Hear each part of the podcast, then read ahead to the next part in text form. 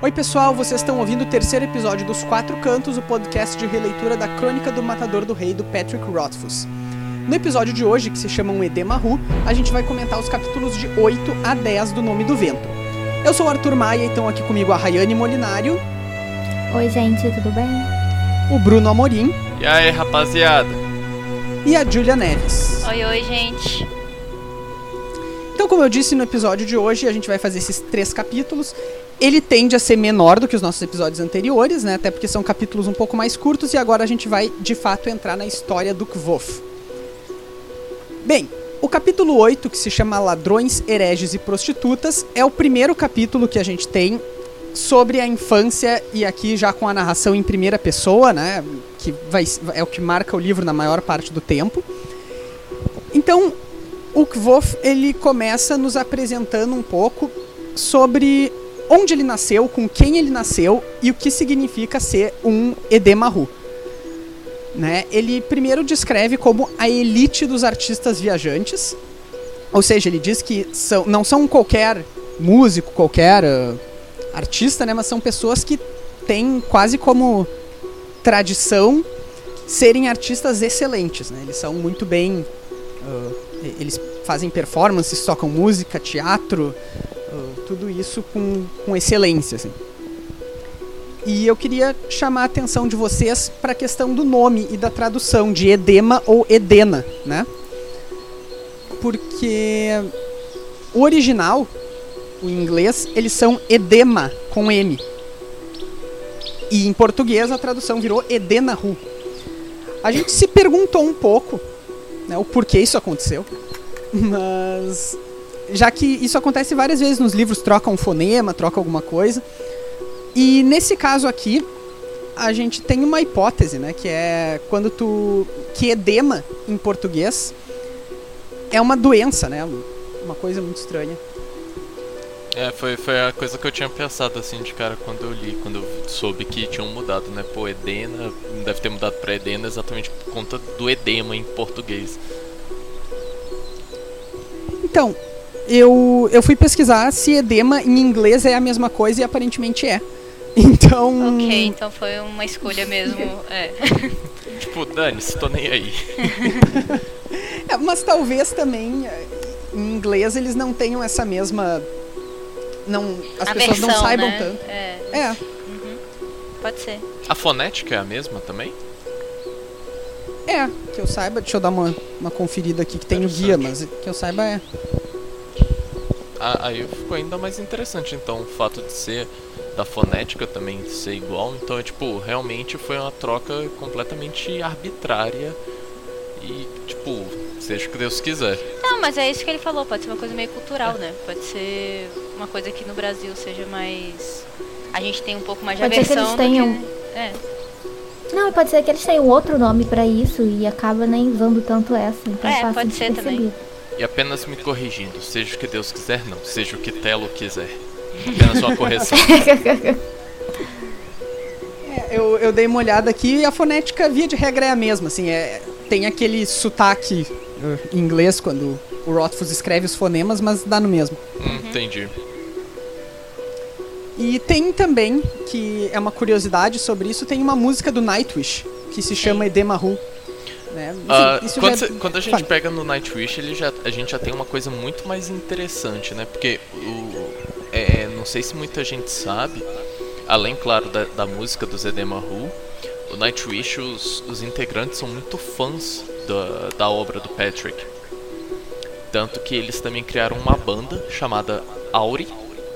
E o nome do álbum deles, se eu não me engano, é The Name of the Wind. Então, o nome do vento ou é o nome de uma música só, mas é tudo relacionado a, a esse ambiente. É a música. Isso é muito legal, né? Eu acho tão legal. Eu acho legal, eu acho lindo esse, É. esse álbum. Eles têm algumas referências dentro do próprio CD. Tem, uh, tem a música The Name of the Wind, tem a Underthing Solstice também, que pelo menos me lembra uh, o Underthing, né? Da, o- Como é que é o nome da. Enfim, o lugar onde a Auri mora.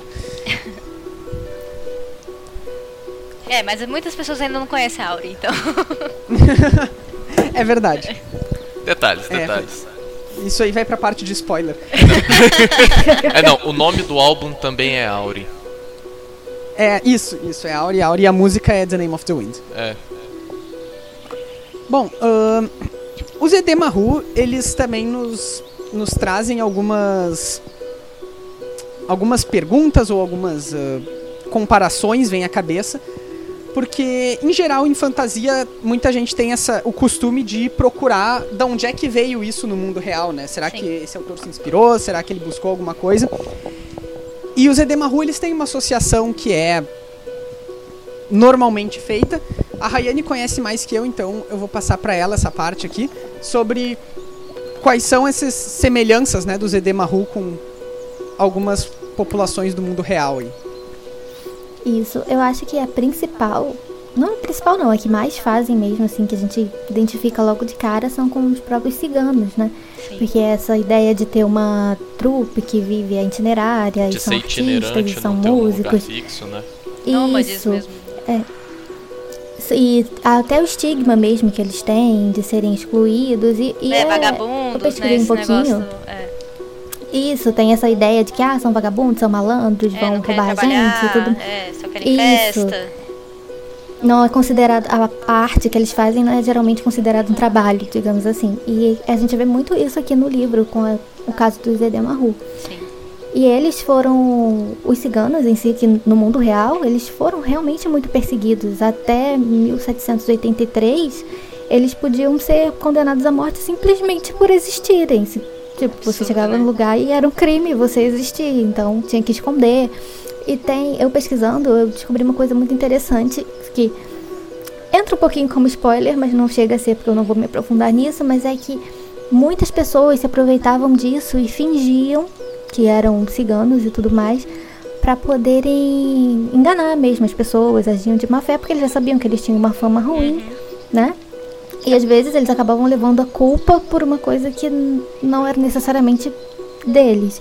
Então eu acho que essa associação é impossível a gente não fazer quando a gente lê sobre sobre o Zé Maru no livro. Sim, com Pô, certeza. muito interessante isso. É, e eu acho assim, é, até hoje, né, existe esse estigma um pouco com a arte. É, Sim. A gente que, eu, Eric, que desenha, ou então o pessoal de música, o pessoal de teatro, na sociedade mesmo, a gente vive ainda tem essa, esse preconceito. Ah, você vai fazer música, você vai fazer teatro, né? Não trabalha. não trabalha. Como assim? O seu trabalho é desenhar? Sabe? É, é tipo isso, assim. Ou, ou então falar, ah, eu sou animadora. Animadora de festa? Sabe? Então, né? É, É, isso- realmente- Isso daí eu acho que traz muito, que nem você falou do deles estarem se passando do. É que você pegou dos ciganos, que muita gente se passava por ciganos pra, pra se aproveitar das pessoas. Eu acho que ele puxa até um pouquinho aqui no começo do, do capítulo, quando ele fala que, que, ao contrário da crença popular, nem todo artista itinerante fazia parte dos RU.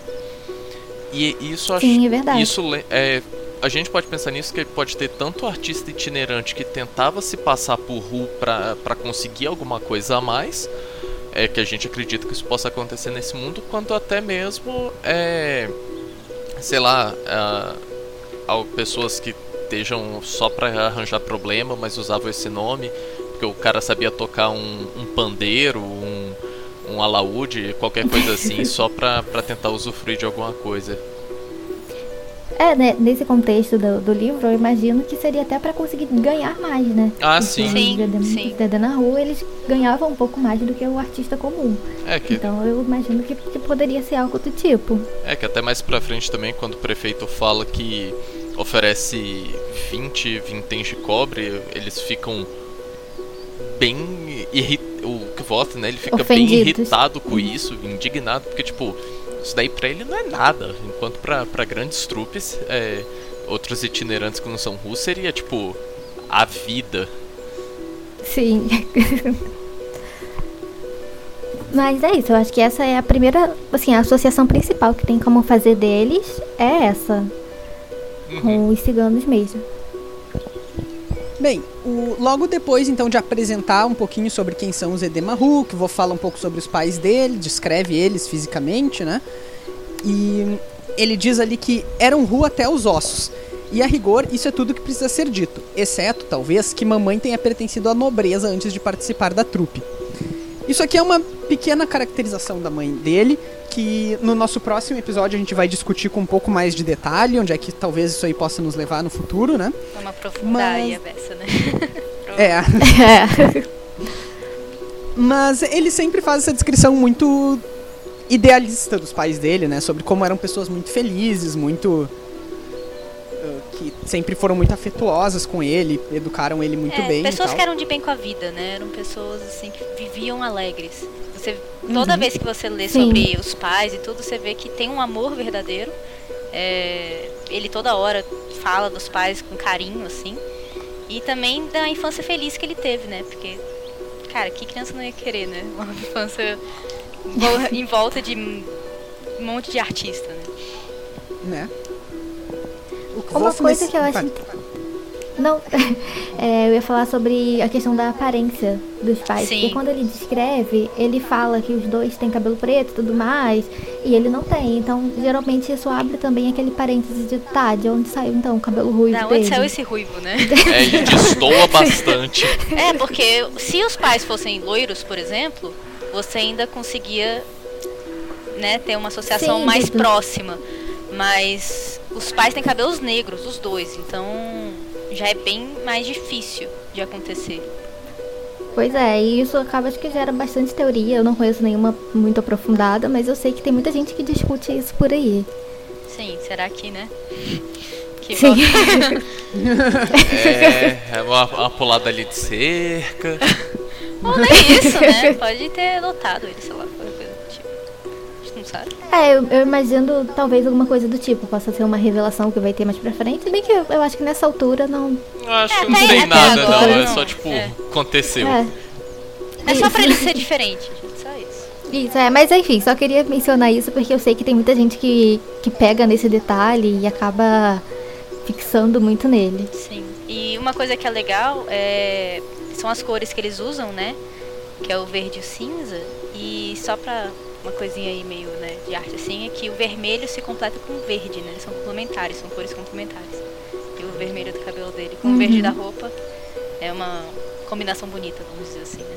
E ficava uma criança linda. É, Assim como, exatamente. também, assim como também o vermelho do verde do cabelo com o verde dos olhos. Olha. Também. É, então você vê assim, tem, isso acontece demais nos desenhos animados, em filmes, né? O verde e vermelho é muito usado cinematra- cinematograficamente. É, isso fica. Pra ter uma visão mais gráfica disso, tem a capa brasileira do, de- do Temor do Sábio. Sim. ah, tem bem isso, né? É verdade. Destaca, né? Ao contrário do nome do vento, que é tudo meio análogo, né? Tudo amarelo, vermelho, marrom. O temor do sábio não. Tem aquele destaque com, verde, né? E o vermelho. Bem, nessa é. mesma passagem de apresentação dos pais, o Kvolf menciona uma coisa que é. Ele pode presumir. Aqui, ó. Ele disse que ele presume que os parentes. Que, que a mãe dele talvez fosse das três encruzilhadas, onde estivemos, onde estivemos visitando parentes uma vez, quando eu era muito pequeno. Isso aqui é a única pista que a gente tem a respeito de onde a mãe dele vem até aqui, de onde, qual poderia ser o parentesco, a linhagem nobre dele, né? Mas aí a gente vai olhar nos mapas e as três encruzilhadas não estão em lugar nenhum. Assim Aí como a cidade de, na, de Noah, É, que o Patrick tem que fazer isso com a gente. É, só pra deixar nosso coraçãozinho ainda mais apertado. e além de ela não estar no mapa, essa também é a única vez que as três encruzilhadas são mencionadas. Então até agora, né, não significa nada pra gente. Sim. Foi só uma coisa que ele soltou, assim, ó. Pega aí. É, o único outro ponto de referência que a gente tem, é, que no momento é o ponto de referência de onde eles se encontram, é, no começo do capítulo, é quando o pai dele fala do, do que, que acontece quando você chega muito perto do, de Atur, né? Que a gente deveria ir mais pro sul. Então, pelo, pelo que a gente consegue pensar que eles são de alguma região ali dos pequenos reinos, que eles estão nesse momento. Provavelmente o Barão Greyfellow deve ser de algum desses pequenos reinos. E é o que a gente consegue identificar ali, é o máximo assim que eu consegui identificar, porque quanto mais ao norte você chega pra Atur, é o único ponto que você tem. É. Tem também a, a, a idade dele, que ele menciona nesse livro, que são, nesse capítulo, que são 11 anos. Então, a partir daí também que a gente começa a tentar calcular mais ou menos quanto tempo ele vai ter em, Três em cada livros, parte da 14 história. anos de história. É, tá bom. E uma, uma outra coisa que eu marquei aqui nesse. Logo na primeira página também foi uma- só uma coisinha que ele soltou, que é meus pais nunca se casaram realmente. É, E assim, isso não quer dizer nada, mas assim. Será porque existe toda uma teoria que a gente pode ainda falar na parte dos spoilers, né? Relacionada à mãe, por conta da parte nobre dela, né? Sei lá. É, Pode ter sido um empecilho pra eles. Uhum. É verdade, eu não, teria, não tinha pensado nisso. Mas pode ser que tenha alguma lei que impeça, ou É, eu até. justamente por não ter documento, ou nome, algo poder. né? O nome assim Isso. que a gente pode falar mais, mais tarde.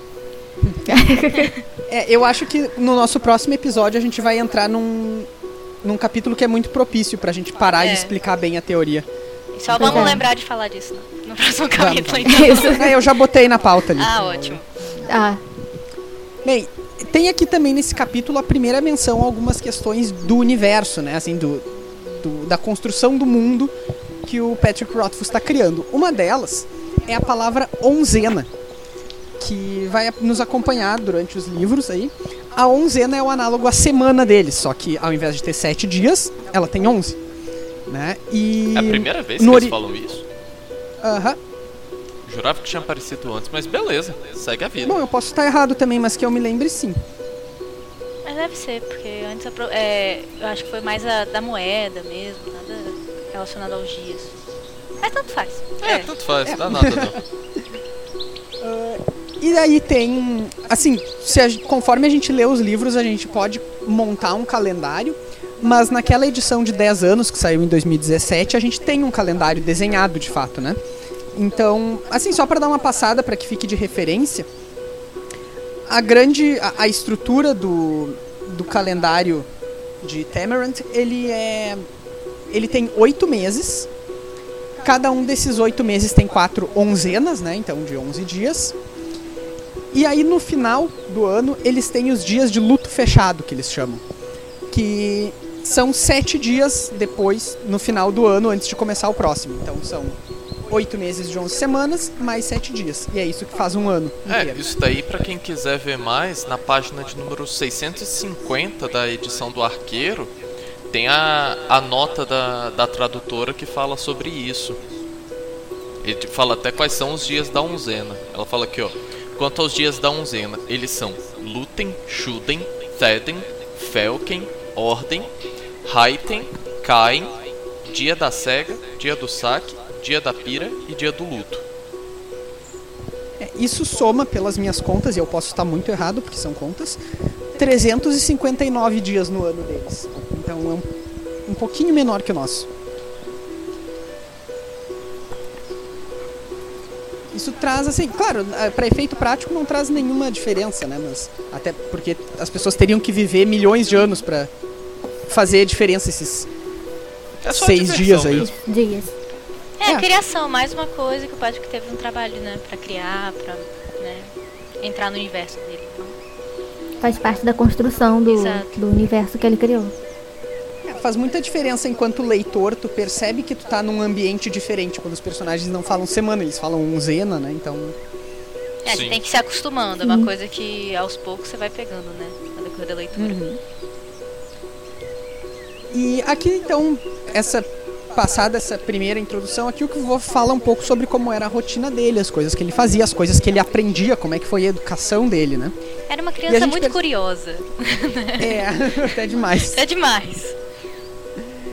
E ele marca bastante que ele teve uma educação excelente, porque as pessoas na trupe, várias delas já tinham os seus talentos, as suas, os seus saberes e tal, e eles também recebiam muita gente, né, que passava algum tempo com eles e para viajar junto era mais seguro e tal, então ele ia aprendendo algumas outras coisas. Ah, além das artes que ele aprendeu com os pais e com a trupe, ele também aprendeu legislação, ele menciona, e política modegana.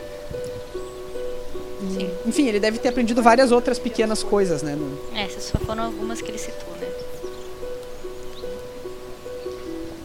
E até que ele introduz, então, isso vai aparecer um pouquinho depois nesse capítulo, mas o primeiro professor dele, que é o Abenf, que aí sim é uma pessoa que vai trazer muitas coisas diferentes na educação dele, né? Tem uma frase exatamente nessa parte, um pouquinho antes dele falar do Abenf, que eu queria marcar, que é uma frase do pai dele, que ele diz o seguinte: cadê, cadê? Aqui. A do plebeu? É, é, não, é a da prostituta. Sim, ela mesma. É? Chame um plebeu de plebeu. Diga Ah, pão, tá. pão, Isso, isso. queijo, queijo. Mas sempre chame uma prostituta de senhora. A vida delas já é difícil bastante e ser educado nunca fez mal a ninguém. É, eu acho que essa frase ela nos dá, assim, eu- mais pra frente a gente vai discutir alguns problemas, que pelo menos na minha visão são problemas na representação que o, o Rothfuss faz de algumas personagens femininas.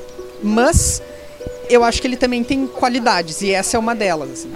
Uhum. Ele sempre toma muito cuidado em marcar, né, como é mais difícil para as mulheres viverem naquele mundo e obviamente no nosso também, e como ele como ele espera que as pessoas façam o mínimo para ser decentes, né, para enfim ter essa Que é um negócio que muita gente de hoje em dia podia aprender, né? A Né? vida já é difícil Precisa bastante, aprender, ser é. educado nunca fez mal a ninguém. Tipo, uma galera podia aprender e usar isso, nem achar ruim. Bom, uma, uma galera dentro do livro podia aprender também. Também. Também. Bom, então a primeira cena mesmo, né, onde a gente o, a narrativa vai focar em uma sequência de ação e diálogo e tal, é quando a trupe do Kvof tá tentando tocar em uma cidadezinha, um vilarejozinho. E aí a gente vai ser bem apresentado ao que a gente estava discutindo um pouco antes, que a Rayane nos apontou muito bem, sobre o preconceito que os Hu sofrem, né? Sim. Então, aqui o pai do Kvof tá tentando convencer o. Não me lembro como é que é o cargo lá que o cara tinha. Perfeito. Prefeito. É prefeito. É prefeito, é. Tá tentando convencer o prefeito a eles poderem tocar na, na cidade, fazer a apresentação, e o cara não tá gostando porque já teve bagunça um tempo atrás.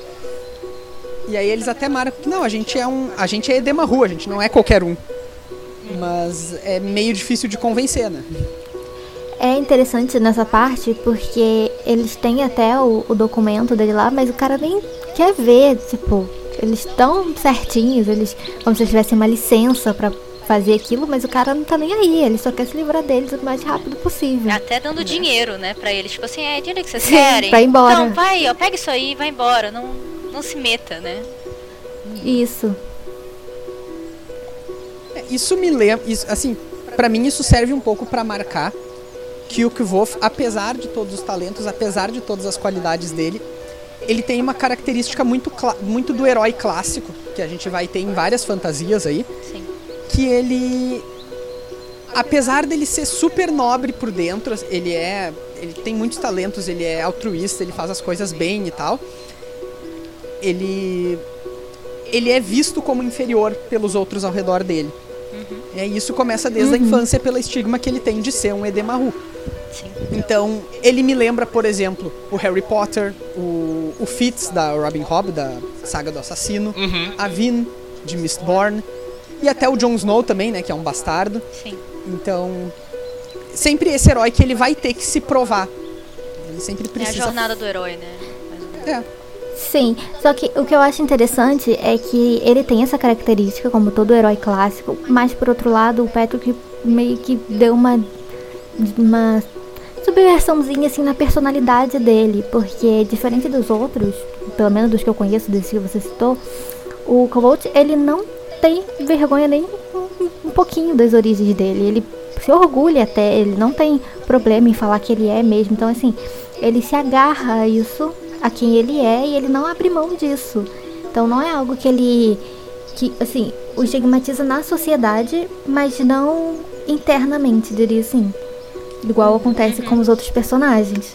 E isso é uma característica muito grande dele, esse orgulho que ele tem de, de ser quem ele é, de saber quem ele é e que, que isso faz parte dele, que é algo que ninguém vai tirar. Então eu acho isso muito, muito interessante dele. Às vezes isso até cai pra uma espécie de arrogância dele com Exato. os outros artistas, né, que não são Ru e tal. Uhum. É que isso a gente vai vendo até muito ao longo do, do livro mais pra frente, a, essa arrogância dele, o quanto que ela às vezes até atrapalha ele. Não, você vê aqui mesmo, nesse capítulo, assim, que o cara ofereceu 20 vitens, né? E aí ele fica assim, como assim 20 vitens? A gente deveria ter 40, pelo menos, sabe? É, isso 40 pra tocar, pra não tocar. pra ir embora. É, Então, assim, ele tem 11 anos, é um menino de 11 anos, e ele já tem essa mentalidade, né? É, Sim. não E eu acho que isso Não melhora. É, só vai intensificando mais. Conforme tudo que ele vai vivendo, tudo que ele vai passando, ele se agarra muito nisso. Sim. Então eu acho que chega um, um momento que o orgulho, essa arrogância, essa característica dele é basicamente o que ele tem. Então ele se prende nisso É o que e isso é potencializado. É, mas isso, assim, exatamente, é, o que é, sobrou. é, exatamente, é, é que eu não queria dar muito spoiler, mas assim, tipo, é, é a parte é, da nostalgia dele, vamos dizer assim, sabe? Aquilo que ele se prende ao que ele era. Então, Exato. É como é como se estivesse tentando manter alguma coisa dessa infância que ele teve, desse momento feliz, dessa É. vida que ele que a tinha. infância dele foi ótima, foi muito feliz, né? Então, Sim. De fato. É, E, Essa. e se a gente continuar. Não, é só pra falar que se a gente continuar nessa linha, a gente vai acabar soltando spoiler. É, não, eu, eu- o que eu queria dizer sobre isso também é que o Kvof, ele é um personagem que inspira muitos sentimentos em geral, assim. Tem muita gente que ama o livro, mas odeia ele. uhum. Né? E isso a gente vê, assim, pela internet ou por gente que comenta que as pessoas não suportam o Kvof. Ou tem muita gente que compra muito o lado dele, né? E Ah, eu sou Entende, fãzão né? Por que dele. que ele é assim. É. É, mas eu acho que ele é tão carismático, seja pro bem ou seja pro mal, justamente porque é, é essa arrogância dele que dá a diferença. Porque Eu acho isso- que ele. Ah, desculpa, pode terminar. Não, pode terminar, depois eu falo. É, não, porque caso contrário, talvez ele fosse um personagem bem mais genérico, né? Sim. Mas a arrogância é um defeito muito comum. E, e a maneira como isso é mostrado no livro, bem como a, a Julia mostrou já nesse capítulo, não é aquela arrogância do cara que sabe tudo, então ele pode mesmo, isso nunca traz consequência nenhuma, né? É uma arrogância que às vezes atrapalha, então. Tá aqui o lado humano dele. Sim. Sim. Sim, é, eu ia mencionar isso, na verdade. Que ele funciona como esse herói meio anti-herói, digamos assim. Que ele, é, ele tem muitos defeitos. E nem sempre, quando um escritor vai fazer um livro sobre um personagem assim mais cinza, menos perfeito e tudo mais, menos heróico, eles conseguem fazer isso de um jeito bom. Ou acaba caindo muito pro, pro lado vilão, ou acaba Muito bo não bonzinho, indo totalmente. né? Isso, genérico. exato. Exato. Exatamente. E aqui ele conseguiu dosar bem isso. Você sente raiva, assim, mas você também consegue entender. E você consegue se identificar com o que ele tá passando, entender o que ele viveu e ver que ele não é 100% mal, nem 100% bom. É como se fosse uma pessoa mesmo, que tem É, todos somos cinzas, qualidades, né? como Ninguém é qualquer preto um. nem branco, Sim, assim. É, é- Exatamente. Ninguém é bonzinho 100%, nem mal 100%. A gente tá ali no meio. Exatamente. né? E, e o que volta é muito isso. É, você se apega Sim, muito e- a ele em umas coisas e outras horas você fala assim, cara, como assim? Pera lá. Você para, calma, respira. Não, e essa característica num personagem principal, que é o único personagem principal de uma obra única, assim, eu acho que é algo muito difícil de você achar. Porque geralmente a gente consegue ver algumas personagens que têm esse estilo, mas eles são mais personagens secundários. Às vezes o próprio vilão em alguma outra obra que você Sim. consegue pegar, pensar assim, ah não, ele é mau, mas ele também tem motivo pra ser e tudo mais. Aqui não. Ele é o personagem central e ele tem essas características nele mesmo. Não tem aquele balanço entre É, bem e, e, mal. e esse personagem carregar uma vê. história é, é coragem, né? Até assim, porque pode acabar, né? Ele indo pra um lado É, indo pro é, outro. É arriscado, É sim. arriscado. Co- como dizem por aí, é uma faca de dois legumes. Bom, a sequência Mas desse é. A sequência desse capítulo, então, a gente vai conhecer um personagem que vai ser bem constante durante os capítulos da infância dele. Um cara ultra carismático que é o Abenfi, o primeiro arcanista que vai aparecer, né? Ah, quanto ao Abenth, eu, eu gostaria de citar uma frase que me chamou muita atenção, é, tanto na primeira vez que eu li quanto na releitura. Vai Que é lá. bem no comecinho do, do capítulo, que na- logo na segunda página, antes de- da gente entrar nessa narrativa, que ele fala assim. mesmo ele, né? É, que ele fala assim. Ah, que ele me ensinou mais do que todos os outros juntos, quando ele comenta das pessoas da trupe e todas que andaram com ela. Se não fosse por ele, eu jamais teria me transformado no homem que sou hoje. Peço a você que não o censure por isso. Suas intenções foram boas. Isso mostra que, tipo assim, ele. eu- eu- O que eu tenho a entender, né? Que ele foi o precursor de- do Kvoth se tornar tudo aquilo. Foi que o cara é. que de- deu o gatilho pra ele, né? Exatamente. E que o, o grande mito do que é o Kvoth hoje veio por conta desse cara, mas a culpa não é nenhuma dele. Isso eu achei muito legal essa jogada dele. Essa frase é muito boa. né? Me, me marcou bastante. E outra coisa é que ele sabe o que ele fez, né? Então, assim, ele tomou já pra ele, olha, a culpa não é dele, a culpa é minha. É, Ele sabe, mas a gente ainda não, né? É. Então Pois é. fica no ar, assim, o que tipo de, de É, grande acho que- consequência o que o, o Ben fez pode. Sim. Mas eu acho que é justamente a questão de, de despertar essa curiosidade dele, que a gente vai ver agora mais pra frente no capítulo, de, de aprender da universidade, dessas partes, assim, que, porque foi o que fez ele buscar mesmo depois o conhecimento. O Ben, logo que ele aparece, ele tá passando por uma situação muito parecida com a que o Kvof acabou de passar, né? Pra tocar na cidade. Uhum. Então, tem esse paralelo que pra mim ele fica bem bem explícito aqui que tanto o Ben tá numa posição de ser uma pessoa que tem uma bagagem muito grande, que é um cara muito inteligente, muito talentoso, mas ainda assim olham torto pra ele, Sim. como o próprio Kvof e o Zedemaru em geral tem isso, né? Então, existe uma uma identificação do Kvof com um arcanista já desde a infância, tanto que ele fica fascinado com o Ben. né? É uma coisa assim que só de associação, né? Pensando na nossa história assim, eram as mulheres é, que faziam algum, vamos botar aqui poções, né? Coisas assim que eram taxadas como bruxas. É, eu vejo muito Sim, isso é. aqui, sabe? De, de ele fazer uma simpatia, usar umas coisas até um pouco, vamos dizer, cinematográficas, né? De cenário mesmo, pra assustar o, o prefeito. E, e isso, na nossa história, né? Isso as mulheres foram perseguidas e mortas, né? Então, é. Sim. É, É, tudo, tudo que fosse essa parte voltada pra ciência tinha perseguição. Então, qualquer poção, qualquer remédio, qualquer coisa que ajudasse enquanto estivesse funcionando, estava bem. Se desse alguma coisa errada, Isso. aí era E o bruxo. prefeito toda hora que fica falando, ah, na- aqui a nossa cidade é uma cidade de Deus, é uma cidade, né? Então, Na verdade, é, eu acho muito engraçado isso, porque parece que, assim, olhando da perspectiva do prefeito, imagina como foi essa noite pra ele. Né? Primeiro o cara chega. o que que eu fiz, senhor?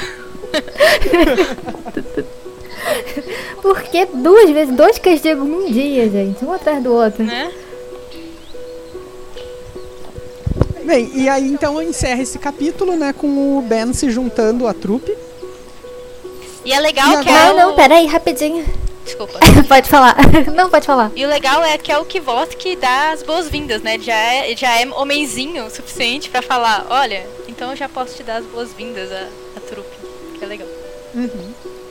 Sim, é, mas é, eu, eu ia falar sobre a questão do nome do vento mesmo, que, que tem Ah, nesse boa. capítulozinho, no finalzinho.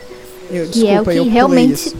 Não, que é o que realmente desperta a curiosidade nele. Tanto que no final ele mesmo comenta que ele deu as boas-vindas não sendo totalmente altruísta, mas porque ele queria entender o que era aquilo, ele queria saber o que era e queria aprender a fazer também. Queria as respostas para aquelas perguntas que ele não tinha onde mais conseguir. Sim. É, E a partir dessa curiosidade, então, é quando o Kvof começa de fato a convencer, a, a a conviver com o Abenf, né? Que é a partir do capítulo 9, que se chama Andando de Carroça com o Ben. Ah, só mais uma coisinha, gente, que eu, é, eu esqueci. É, Vai, vai que teve o nome do vento, né? A- a- o- Sim. é, então, assim. É, é legal passar por isso, assim, o vento todo como cinema- é, cenário, né? Da história. Sim, a gente con- consegue pela primeira vez entender um pouco do que, que se trata aquilo que tá no título do livro e que apareceu depois já numa história, né? Quando Sim. lá no, no primeiro capítulo. Uhum. Bem, então a gente a primeira coisa que a gente tem no capítulo 9 é a apresentação do Ben.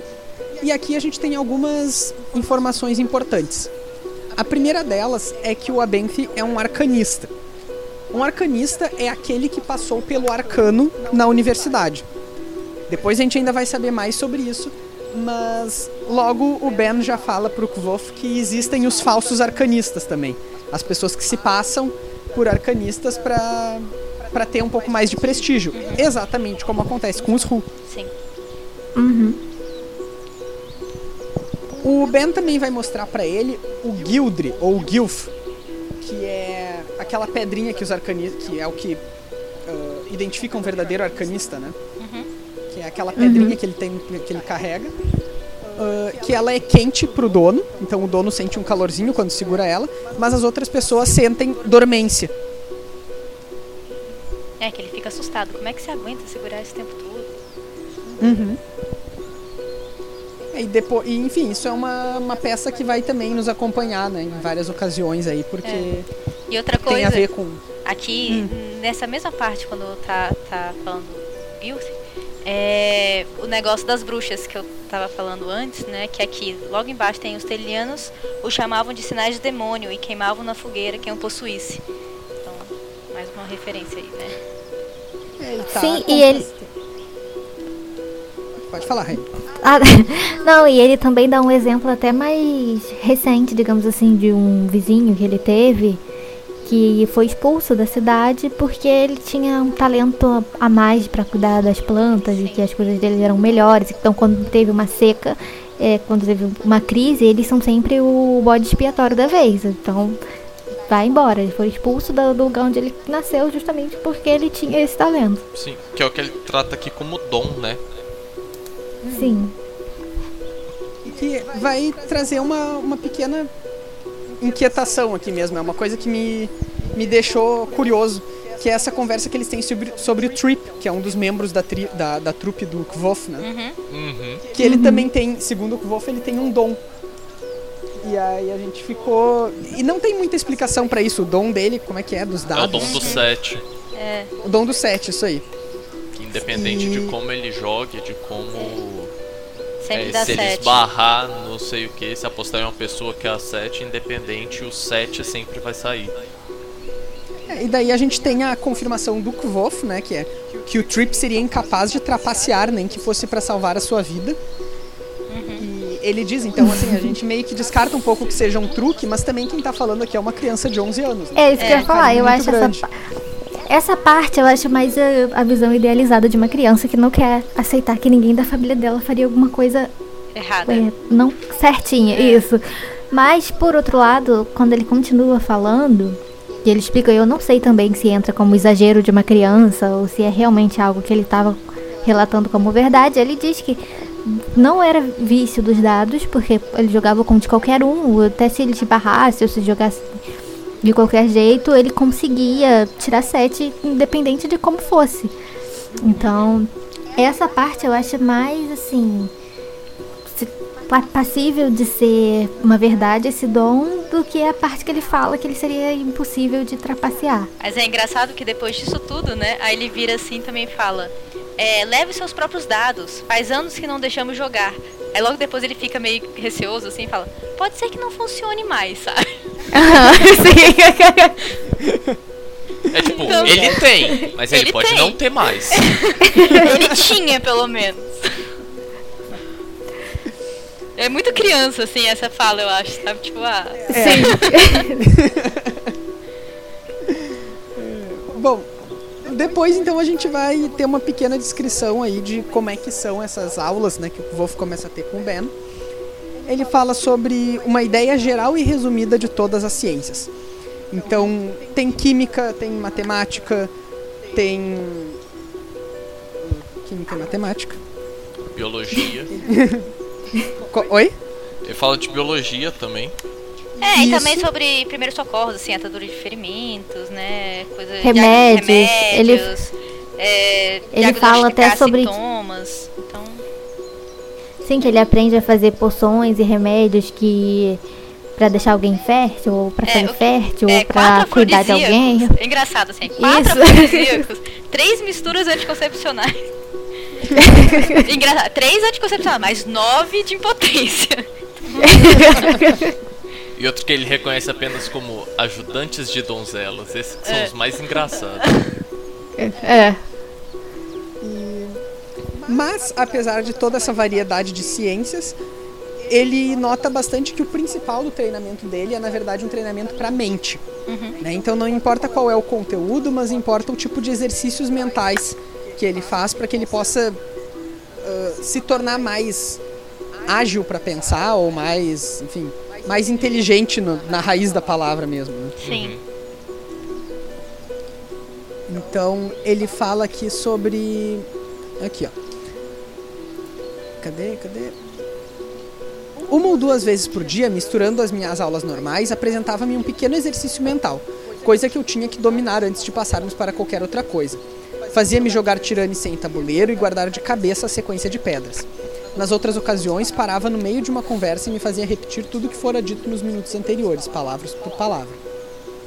Então aqui é a base de todo o treinamento que ele está recebendo é justamente ah, aprender a memorizar coisas, aprender a concentrar a mente, né?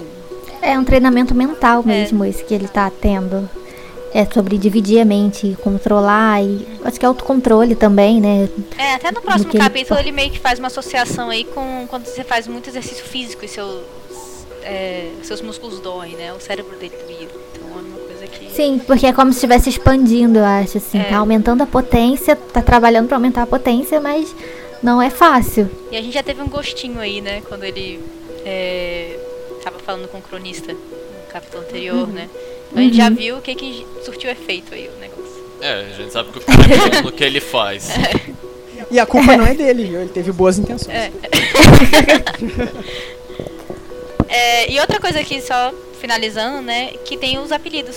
Que ele começou a chamar ele de Ben, né? E o, e o Ben começou a chamar ele de Rubro. Então, assim, a relação dos. Ah, é verdade. É. Eu acho que o Ben, ele tem uma. As características dele são muito de tipo professorzão mesmo, daqueles bem clássicos, tipo um velhinho que tem a sobrancelha queimada porque fica fazendo experiência, aquela coisa meio cientista maluco, mas que também é bonzinho e legal e tá ali Aquele tio disposto a bacana da ensinar. rua, assim, que, né, ficava... Isso. é, É, o Ben ele é um personagem nada inovador, né? Não, Sim. não tem assim um. Sim. Não tá quebrando nenhum estereótipo, muito pelo contrário. Mas o Patrick tem um talento para fazer essas coisas simples serem carismáticas. sim. Que, assim, o Ben, ele realmente ele não nos surpreende em nada. Ele é exatamente o que a gente espera, né? Ele é o professor, ah, mentor, guia e tal.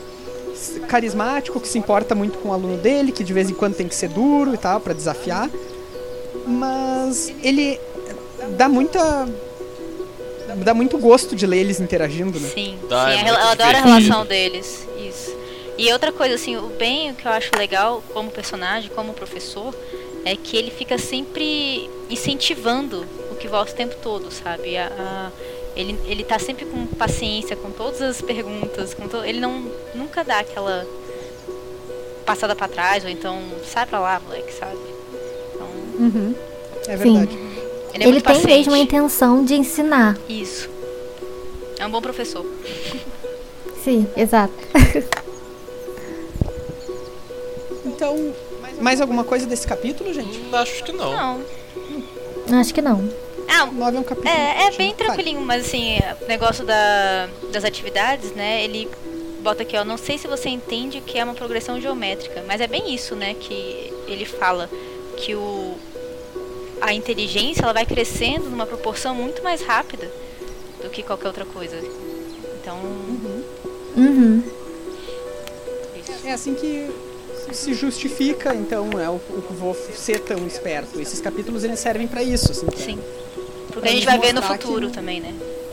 É, Sim, mas acho que assim, ele já tinha uma inteligência natural e essa inteligência ela foi trabalhada, foi potencializada, foi explorada por, pelo, por- pelos pais dele, depois pelos professores. Sim. E aí, por isso que ele tem esse talento tão, tão grande, ele tem essa superioridade, digamos assim, mental. Porque ele teve treinamento também não é aquela coisa tipo, ah, nasci super inteligente. Nu- Nunca precisei treinar nada, sou assim porque eu nasci assim. Não, ele treinou, ele foi ensinado A a pensar, né? chegar Foi- naquele é. nível. Sim, Então, assim, é, isso é muito bacana pra gente entender tudo no futuro, né? Como que ele virou o que ele virou. sim. Bem, no capítulo 10 também, que continua focado no aprendizado do Kvof, se chama Alar e Diversas Pedras. Ele é minúsculo, né? Sim. É. São três Então- páginas aí, né? É, o único conceito importante que a gente tem aqui nesse capítulo, então, é o que, que é o alar, que também é uma, uma ideia que vai nos acompanhar por bastante tempo. O alar é basicamente a força de vontade, né? É, o- é a força do teu, da tua crença, digamos. Uhum. Então, como o Abenf diz, não é a crença cega, mas firme. É necessário ter controle da crença para impor a sua vontade no mundo.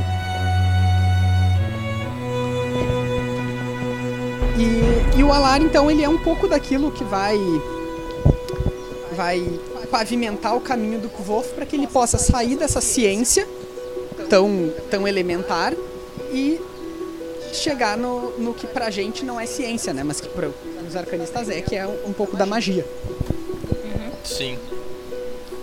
Eu acho legal é como ele, ele vai descrevendo, como ele vai mostrando um pouco do, do que fazer com o alar e com o coração de pedra, que é você esconder de você mesmo, você ficar sempre dividindo a mente, o jeito que ele vai tratando o alar, tanto nesse capítulo quanto mais pra frente, eu acho que o Patrick ele trata de uma forma muito legal e muito interessante. É um negócio que faz você mesmo querer treinar, você querer saber fazer aquilo. Sim, eu acho que foi o Eric que comentou com a gente que ele tinha tentado fazer isso e não conseguiu. Tem um. é, Agora aqui, exatamente sobre isso. Tudo bem que a gente está falando que todos esses capítulos eles servem para mostrar como o Kvolf teve um grande treinamento e tal. Mas, para mim, enquanto leitor, aqui eu acho que ele dá um salto de habilidade que me convenceu pouco. Assim, ele, ele é muito bom nesses exercícios mentais, muito rápido. Tem uma hora que ele fala aqui que ele escondeu tão bem uma coisa na mente dele que ele mesmo não achou. É. Aí ele teve que perguntar pra outra parte, né? E aí. e a outra E aí parte. ele ah, não não, tava tinha escondido nada. É, Então, assim, eu acho que aqui a gente vê o, o Kvolf sendo talentoso demais. Assim, ele é, sei lá, pra mim, É, pensando que ele é uma demais. criança de 11 anos, né? Então. é. Sim, e é uma lição que, que ele não tá tendo há tanto tempo assim, né? Tipo, ah, o tempo tá passando, o pastor não tá correndo. É, não passaram-se anos aí, né? Foi uma Sim. coisa de semanas, meses. E isso toca novamente naquilo que o próprio Kvoth fala no começo dele, que é exatamente de que ele entrou na universidade muito mais cedo do que é, ele foi expulso da universidade mais cedo que muita gente tenta entrar, né? Isso mostra muito disso. Sim. Você vê que o cara é um, é um cara extremamente talentoso. Ele, ele pega um negócio fácil, ele sabe como lidar, sabe o que fazer. O cara é bom mesmo. É, eu. Eu não sei, eu acho que às vezes o Patrick nos convence muito bem de que o Kvolf é talentoso. Mas às vezes me parece, e é o caso aqui, me parece que faltou um pouco demonstrar isso com, assim, sendo verossímil com a idade ou com né, as capacidades de uma pessoa. Mas, Mas eu sinto isso muito Eu nesses acho- capítulos que ele é criança, sabia? Eu acho que o Patrick, ele às vezes quer dar uma inteligência demais pra uma criança de 11 anos, assim. É, que não acaba não ficando muito realista. É, eu acho que esse capítulo ele é basicamente toda uma lição só, né? Uhum. E eu acho que acaba que no final, quando a gente chega no final dele, ele a gente dá a entender que ele cumpriu a missão, ele conseguiu fazer o que ele tinha, tanto que ele tá esgotado, mas a gente não vê isso acontecendo, a gente vê só é, esses pedaços dele, tipo, brincando com ele mesmo e dividindo a mente em sei lá quantos pedaços, e escondendo coisas e achando depois. A gente não vê ele tentando, Mas a lição- assim, né? Ele só fala. Sim, a gente só vê no começo ele tentando e se fosse um filme, isso ia ser uma sequência que ia passar com uma musiquinha enquanto Exato. ele treina. É. Um minuto.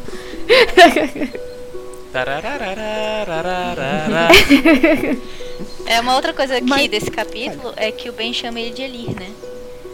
Que é, Ah, sim. Ah, sim. verdade. Que é bacana. Que a gente vai ainda ver aí mais pra frente, né? A gente não comentou o que, que era Elir, eu acho. Não, né? Acho que não. Não. Não. Tá, então ah, a gente vai ver o que, que é. Ah, não, a gente comentou na parte dos spoilers da, do episódio anterior. Na parte que ele fala Na parte sobre dos os- nomes, os né? nomes, é. Ah, é. É, tem uma Bom, coisa que, que eu acho interessante nessa parte que ele chama ele de Eli, é porque ele diz que ele só chama ele assim quando ele tá sendo realmente teimoso Sim. em aprender alguma coisa.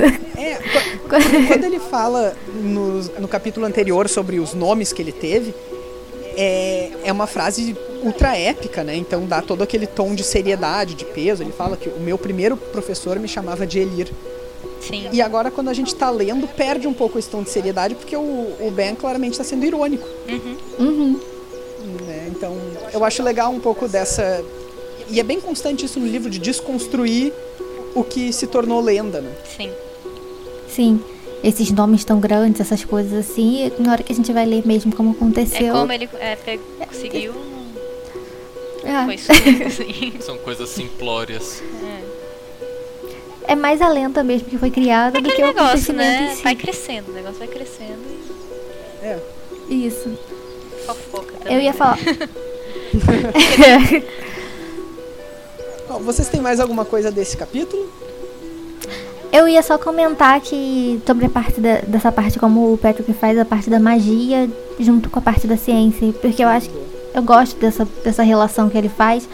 Eu acho que funciona bem. Porque ele usa como se fosse mesmo uma energia, né, que tem no mundo, algo assim que alguns vão chamar de magia, outros vão chamar de ciência, outros vão chamar de sei lá o que, de divindades e tudo mais. E eu, eu gosto eu gosto de que ele faz essa separação clara assim. É um pouco parecido com o nosso mundo também, eu acho.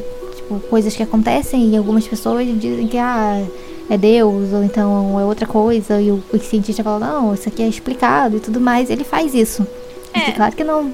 Coisas como flutuar e tudo mais. Uhum. O ser humano sempre teve como tendência a falar que é o divino, né? Em várias Isso. sociedades, assim. Então, quando não Exato. sabe explicar, ah, por que que chove? É sobrenatural, é, uma coisa né? sobrenatural. Por que tem o raio? Ah, é Thor. Thor tá com raiva da gente, sabe? Coisas assim. E aqui eu gosto que ele faz isso, ele consegue colocar como se fosse mesmo uma energia que eles conseguem capturar, captar uma onda, alguma coisa assim e fazer essa coisa acontecer. Eu gosto da forma como ele trabalhou essas duas essa parte da fantasia, mas dentro da parte real ainda, diria assim. É uma fantasia explicada, né? Diferente de outras, Isso. outras sagas, como lá nas Crônicas de Gelo e Fogo, por exemplo, onde a magia ela é misteriosa até pra quem tá ali. Sim. Aqui a gente tem um sistema de magia que agora a gente conhece um pouquinho, o Ben, o Ben conhece mais, a gente vai conhecer mais também. Mas nesse sentido ele se aproxima do, do Brandon Sanderson lá em Mistborn, que tem assim o, quase uma ciência da magia. Né? Uhum. Mas eu acho que era só isso mesmo que eu queria falar. É, e eu tenho Então uma tá, frase dele vai. que eu gosto bastante, assim, que é. Não faz mal, tente outra vez. Aí quando eles estão treinando, né? Ele vira assim: se você pretende impor sua vontade ao mundo, tem que exercer controle sobre aquilo que você acredita. Eu acho essa frase muito bonita. assim. É muito bonito. Pode ter mesmo. consequências desastrosas, Pode. tipo o WhatsApp, mas. então tá. ah, mais alguma coisa? Acho que é isso. Então tá, pessoal, muito obrigado por vocês terem nos ouvido até aqui. Esse episódio realmente foi mais curtinho. Ah, e se para vocês continuarem com a gente, então no próximo episódio, que sai daqui duas semanas, a gente vai falar sobre os capítulos 11 e 12. Se vocês quiserem comentar alguma coisa, ah, dar um elogio, reclamação, dúvidas, qualquer uma dessas coisas, vocês podem entrar em contato com a gente e a Rayane vai passar os contatos agora para vocês. Então, vocês podem entrar em contato com a gente lá no Facebook, na página Os Quatro Cantos. Pode comentar, pode mandar mensagem inbox, pode do jeito que vocês quiserem. Pode ser dica, pode ser pergunta ou reclamação mesmo, como o Arthur falou, a gente tá aqui para responder. No Twitter, que é arroba 4 em numeral, cantos. E o nosso e-mail, que é, pod, é podcast, os quatro cantos, arroba gmail.com pode entrar em contato com a gente por essas três redes e a gente vai estar tá respondendo o máximo possível. A gente vai tentar, se for alguma pergunta, alguma dúvida, a gente vai procurar tentar responder no próximo, né? E episódio. em breve a gente. Isso, em breve a gente provavelmente vai ter um Instagram também, que, que vão ser divulgadas artes do Eric e da Júlia. Então, se vocês quiserem, não tá pronto ainda, mas vocês já ficam ligados aí que em breve a gente vai ter novidades. Próximo episódio a gente comenta disso. Isso. E para vocês que podem estar tá estranhando por que, que a gente não teve uma parte de spoilers nesse episódio, como a gente teve no episódio 2 e pediu para vocês opinarem sobre, é especialmente porque nesses capítulos a gente não achou nada relevante para Muito spoilístico. É, então... E também o que tinha para falar, e o que tinha para falar, a gente vai falar no próximo episódio. Então, né, vamos segurar É, vai se aprofundar um mais no próximo. A gente quase entrou em algum campo de spoiler aqui, mas a gente deu uma segurada. É, é o Bruno nos segurou. então tá, pessoal, muito obrigado. Continuem com a gente. Nos vemos em breve. Até mais. Até. Até, Até mais, gente. Tchau, Até tchau. a próxima.